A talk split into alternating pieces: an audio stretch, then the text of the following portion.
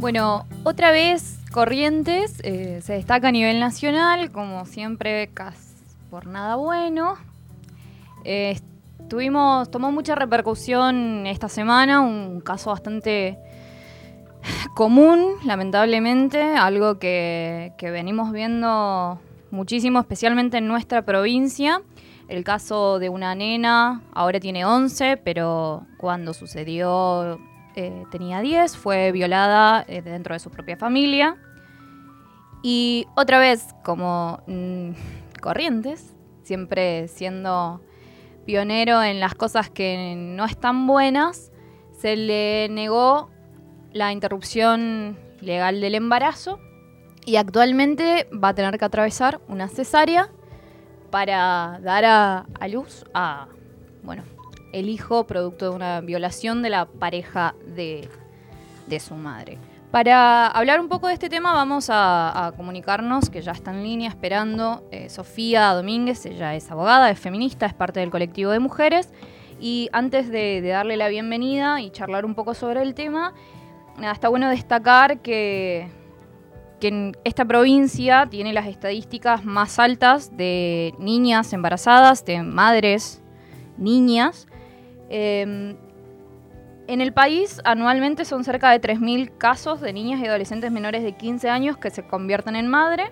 Bueno, un riesgo es el físico, mental, psicológico, más allá de eso. Eh, la mayoría de estos embarazos son producto de abusos intrafamiliares. Y en Corrientes las estadísticas eh, más o menos son que 100 y pico de bebés nacen todos los años de menores de 14 años. Bueno, eh, hola Sofía, ¿te, tenemos por ahí? Hola, sí, acá estoy. Sí, como vos bien decís, estos casos son, se llaman embarazos en la adolescencia temprana, es decir, de niñas de 10 a 14 años, menores de 15. Y estos embarazos conllevan muchísimos riesgos, re graves riesgos para las niñas, que son desde riesgos físicos, biológicos, porque las niñas todavía no se encuentran totalmente desarrolladas físicamente para gestar y para parir, ya empezando por su tamaño, son embarazos de riesgo y este, los índices de muerte materna en casos de, niñas eh, son mucho más altos, si bien ya el embarazo conlleva sus riesgos, cuando es una niña que no está desarrollada es mucho más alto como bien decías, riesgos psicológicos también. La niña no comprende lo que le sucede, no entiende lo que está pasando en su cuerpo y más sumado a ello que son productos de abuso, que resulta sumamente traumático y deja una huella irrecuperable en la vida de las niñas. Y riesgos sociales, porque afecta también su plan de vida, su acceso a la educación, afectan todos sus derechos más esenciales. Por eso eh, este, hay, que prevenir y garantizar la práctica de lo que se llama interrupción legal del embarazo o aborto no punible, que ya hace casi 100 años que es legal en nuestro país.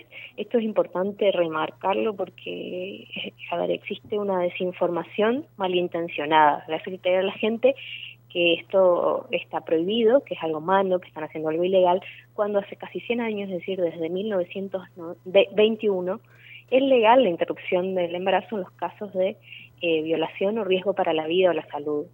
Entonces, es decir, si a vos te violaron, no importa si, o sea, en este caso sos niña, no, pero este, si a vos te violaron, vos tenés derecho a ir a cualquier hospital y solicitar eh, un aborto, una interrupción legal del embarazo, porque se dice legal del embarazo.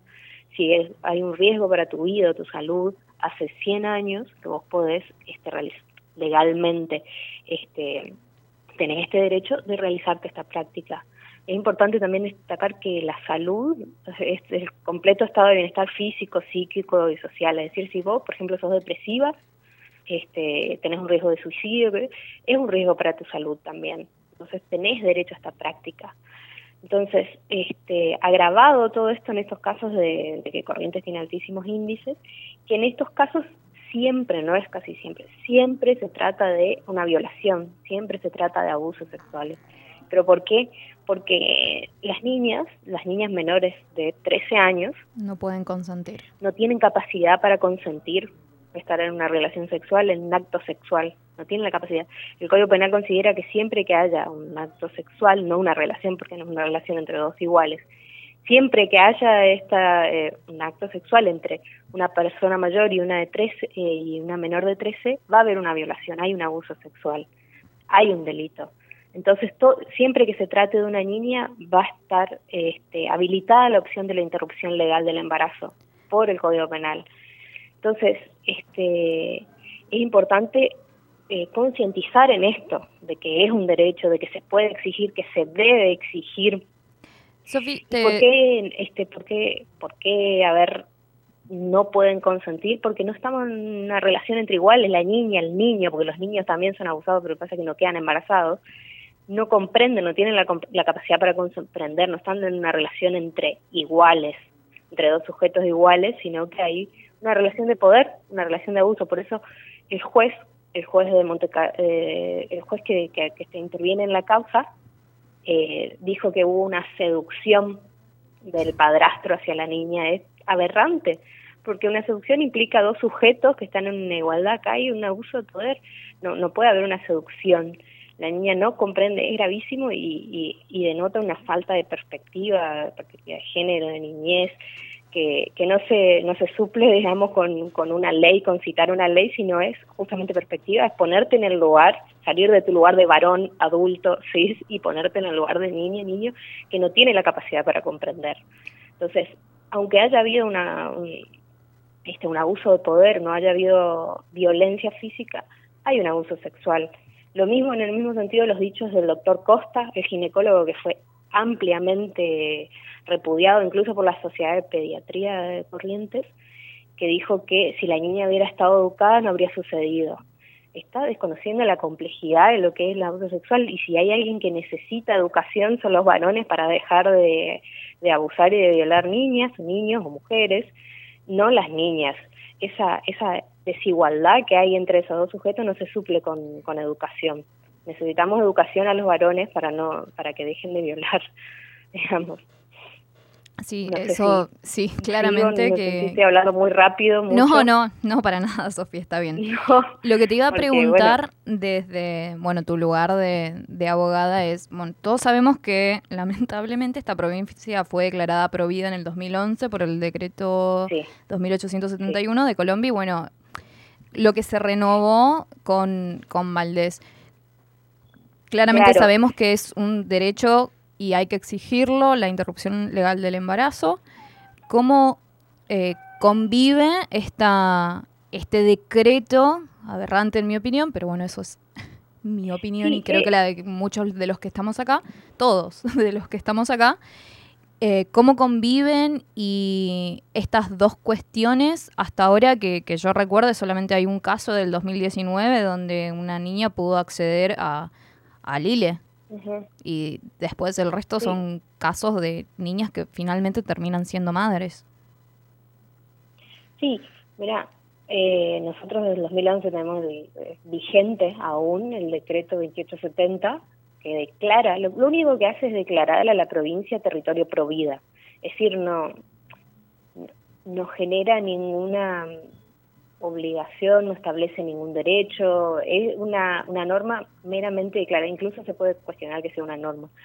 Pero es absurdo, es un absurdo ese decreto, realmente es un absurdo este, jurídico, porque por un lado tenés el Código Penal, el Código Penal que rige para todo el país, que lo dicta el Congreso de la Nación, es decir, para Corrientes, también para toda la República de Argentina, incluso Corrientes, que contra el que un decreto no puede ser nada, un decreto incluso meramente declarativo, este, tenés, por otro lado, también un fallo de la Corte Suprema de Justicia de la Nación, que es el máximo órgano jurisdiccional de nuestro país.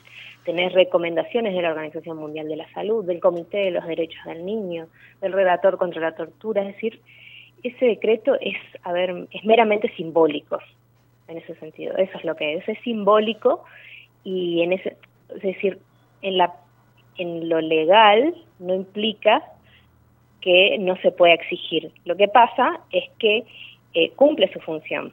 Los funcionarios, los profesionales de la salud, se, para obstaculizar esta práctica, se, se eh, amparan en este supuesto decreto, pero de palabra, digamos, no hay nadie que haya, haya hecho valer el decreto para, para decir que no se puede practicar una isle. Lo que pasa es que actúan sobre la conciencia de la gente, sobre la conciencia de los profesionales, haciéndole creer que están haciendo algo mal, algo prohibido, algo ilegal, cuando en realidad es legal hace 100 años y lo que es ilegal es el decreto propiamente, todo lo contrario. Y nada, eso es lo que, o sea, lo que te puedo decir así es como conviven, digamos, es una norma simbólica que en realidad no, no genera nada, ningún cambio en el, este, en el marco jurídico, pero que actúa sobre, los funcionarios, la, conciencia de las, personas, de los profesionales, este, y que no, no implica que no se pueda exigir o que no sea un derecho a nivel provincial. Lo que pasa es que si bien existe este derecho, es un derecho repito, porque esto hay que concientizar, si te violan, si hay un riesgo para tu salud, es tu derecho abortar, es tu derecho interrumpir el embarazo. Y esto es hace, casi 100 años. Lo que pasa es que se ponen trabas burocráticas, administrativas, de los profesionales de salud, este, se, se, imponen trabas y no se, no se garantizan, es decir, se obstaculiza, todo lo contrario. Claro. Eh, vos van y, y, en vez de dar una información objetiva, científica, este, lo que se hace es este, dar una, información tenida de perjuicios, perjuicios morales, religiosos, eh, juzgando, revictimizando a las víctimas, eh, en vez de dar una información objetiva, lo que lo que hacen es decir, estás segura de que querés hacerlo, no, no te vas a arrepentir, mira que después lo vas a querer y así repetido 20 veces hasta que realmente hasta que finalmente se realiza cuando se puede realizar. La, lo que pasa es que la mujer que quiere hacer valer su derecho tiene que atravesar un montón de trabas burocráticas, administrativas, revictimizaciones, violencia institucional, que, que por lo general le hacen desistir de, de acudir al sistema de salud pública y terminar realizándose abortos clandestinos, cuando incluso en los casos en los que tienen el derecho. Claro, dentro de la obstáculos. Sí, sí, sí, sí, porque vos decís, bueno, está bien, es mi derecho, y en este sentido, bueno, yo digo, sí, hay que exigir, porque si no exigimos nunca se va a garantizar, pero ¿cómo le vas a decir a una piba que fue violada que vaya y ponga la cara cuando vos sabés que le, van a la van a juzgar, le van a ver si bueno, pero vos qué hiciste, estás segura, este estás segura, no te vas a arrepentir, mamita, mira que después lo entendés, es como Claro, lo, eh, gravísimo del caso es que si no podemos, eh, en esta provincia bastante atrasada en, en, esta materia, ni siquiera comprender como sociedad que esto es sí o sí una violación, no hay forma en que no sea una violación Claro. Y no esta esta niña no puede no puede acceder a una interrupción legal del embarazo siendo una niña de 11 años que fue violada, como qué, qué tan lejos estamos de la interrupción legal del embarazo para personas que pueden dar consentimiento pero que no, no quieren ser madres. Claro, incluso, mira, te digo, eh, este fallo desde el 2012, eh, que fallo FAL de la Corte Suprema, que del 2012, fíjate, hace ocho años, a partir de ahí se comienza a hablar de lo que son los protocolos ILES. Protocolo, ¿Por qué? Porque ese fallo en lo que exhorta es a las provincias a que adopten protocolos hospitalarios para garantizar, fue un caso, un aborto no punible que fue judicializado y llegó hasta la Corte Suprema. Y lo que dijo, además de que exhortó a las provincias a que adopten protocolos hospitalarios para, para garantizar la práctica, es que cuando se trata de una violación no se requiere intervención judicial, ni siquiera necesitas hacer una denuncia penal. Es decir, vos vas al hospital y lo único que se te tiene que pedir es una declaración jurada, que es un papel en el que vos firmas, eh, decir, sí, fui víctima de abuso sexual y eh, estoy cursando un embarazo, y solicita la práctica. Eso es lo único que te pueden exigir de la ley. Todo lo demás que te exijan está fuera de la ley. Y de hecho, la, la provincia no adoptó ningún protocolo. Una sexual, una violación, es una es una cuestión que está muy ligada a la intimidad de la persona. Entonces, si a vos te obligan a denunciar, si a vos te obligan a judicializar, te están forzando a exponer tu intimidad para acceder a ese derecho. Entonces, consideran que exigir una denuncia, exigir que, que, haya una sentencia, que haya una judicialización, es atentar contra la intimidad de la víctima, es revictimizarla cuando muchas veces eh, la víctima no está preparada para atravesar este, un proceso judicial, una denuncia. Si bien en casos de abuso sexual de las infancias, este, en ese caso se debe este, iniciar de oficio, digamos. Pero cuando se trata de una mayor, eh, porque es un niño eh, pero cuando se trata de una persona mayor, lo único que te tienen que solicitar es una declaración jurada. Entonces, este, esto es lo que debería ser y lo que tenemos que exigir y, lo que en primer lugar tenemos que concientizar para que la gente no siga dejándose llevar y pensando que es ilegal, que está prohibido, que está mal, porque eso es lo que buscan, este, estigmatizar este, claro. para, para, para es como la primera barrera, ¿entendés? Cuando vos lográs superar esa, después te encontrás con muchas más, por eso... De hecho, en esa línea de la gente que obstaculiza la práctica que es totalmente legal y es un derecho, en este caso particular, otro, bueno, se suma a los profesionales bastante aberrantes que, han tratado con esta pobre niña.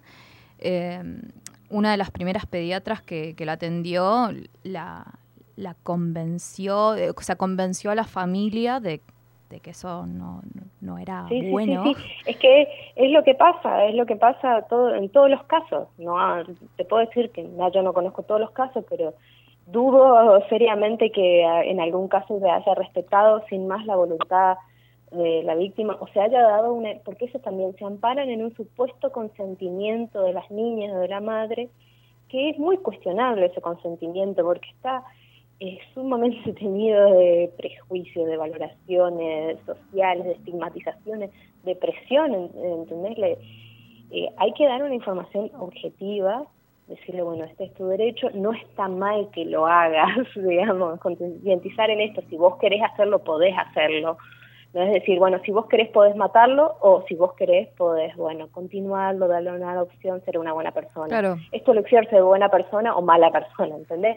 ¿Qué consentimiento estamos hablando en ese caso? No. Sí, no hay una mm, información objetiva de al sumo el proceso, el proceso médico, o es sesgada por, por prejuicios, más, em, como te decía, en una provincia que ni siquiera ah, desarrolló un protocolo y tampoco está adherida ni siquiera a la, a la, al Programa Nacional de Educación Sexual Integral. Eh, sí, no, vos sabés que sí, eh, escuchá, eso yo vi, pero la provincia sí está adherida a la ley de salud sexual y reproductiva, a la ley que crea el Programa Nacional de Salud Sexual y Reproductiva. Eso yo vi que salió publicado hace poco, pero bueno, yo trabajo también en el ámbito legislativo, así que está, este, estamos adheridos. Tengo conocimiento. Sí, yo vi que salió, ¿eh? o sea, vi lo mismo que vos, pero sí estamos adheridos, sí tenemos un programa, es más, Actualmente eh, se está implementando o se está empezando a implementar lo que es el plan que es el embarazo no intencional en la adolescencia, que es para la prevención. Este, que bueno, ahí se está queriendo empezar a implementar. Este, lo que falta es que sea sistemático, que, que no sea un curso en una escuela cada tanto o así, sino que sea una cuestión sistemática, que se dé en todos los niveles, que, que se forme a los docentes en educación sexual. Estamos adheridos a todas las leyes, ¿eh? Lo que no estamos es eh, aplicándolo bien. Qué sorpresa. Pero bueno, eso pasa mucho porque hay desconocimiento, digamos, porque hay que dar a conocer y exigir que se cumpla.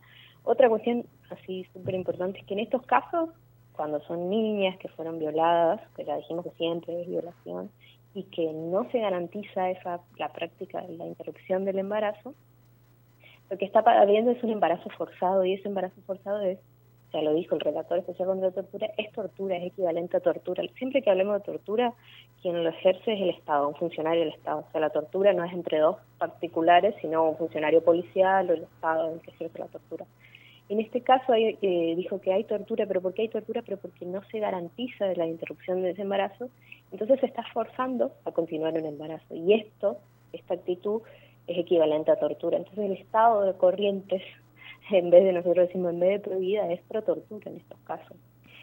Y sí, es totalmente. Bueno, muchas gracias, Sofi. La verdad que es un gusto siempre hablar con vos. Y, nada, que, haya personas formadas que, puedan dar cuenta de, nuestros derechos, de cómo estamos parados actualmente como provincia, Así que te agradezco muchísimo. Bueno, gracias a ustedes. Abrazo. Chao, hasta luego.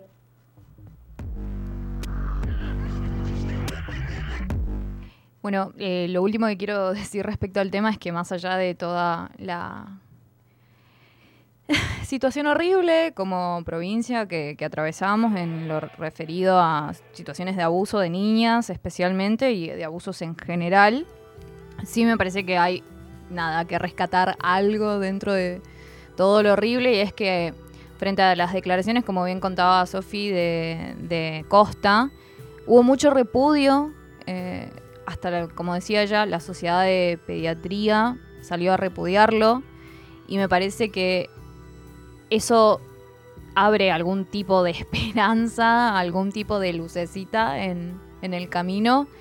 Y nada, seguir, seguir visibilizando, seguir hablando del tema, seguir eh, nada, garantizando que si el Estado no lo informa de manera correcta, hablar con nuestros no, sé si tienen niñas, niños cerca, pero nada, visibilizar desde los espacios que se puedan. Nosotros por suerte tenemos este micrófono, estamos adelante de este lugar, en esta radio, y lo podemos hacer, pero cada uno desde su lugar también charlarlo, eh, charlarlo con sus grupos de amigos, de amigas. Y bueno, a ver si dejamos de ser provincia provida.